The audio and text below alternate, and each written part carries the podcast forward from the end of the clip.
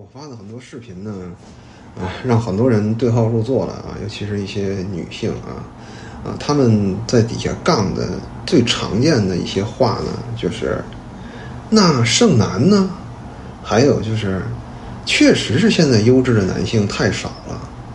我觉得他们说的对不对呢？对的。为什么呢？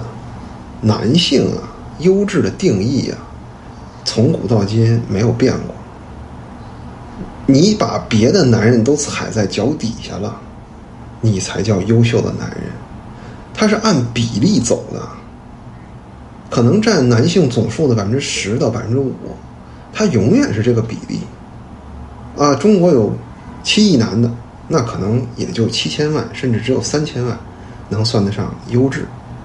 所以女的说优质的男的很少，没毛病。自古至今，永远是那百分之五。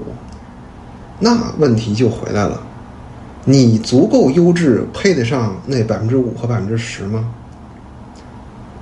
现在女性的优质定义是什么呢？一米六，一百斤，大学毕业，有份工作，会打扮，爱好是旅游和听音乐，可能会做个饭，还算加分项。您这种条件呢，如果放到一九二八年，全国不超过两百个。一九二八年的时候呢，全国的高校也就十几所，每年毕业的女生呢，可能也就一两百人，所以那个时候你看啊，要有一个女大学生啊，那都会引起文豪和大科学家的哄抢。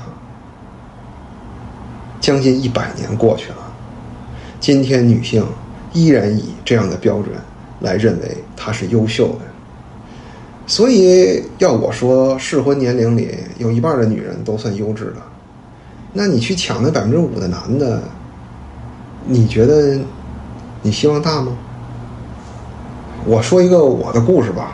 我初中呢是上的八一中学的实验班，数学实验班。我在里面算很笨的啊，里面各种妖魔鬼怪。我呢学习也不刻苦，常年就在班里排三十多名吧，一共就四十来人。有一次啊，数学考试。用的是海淀区里面统考的卷子，难度比较低，我得了个一百，这可给我高兴坏了。我拿着这卷子回去跟我爹说：“爸爸，我数学得一百了。”我爹不好糊弄啊，我爹就冷冷的问了一句：“你说吧，你们班上还有多少个考一百的？”我说：“二十六个。”我爹说：“呵呵。”今天就说这么多吧。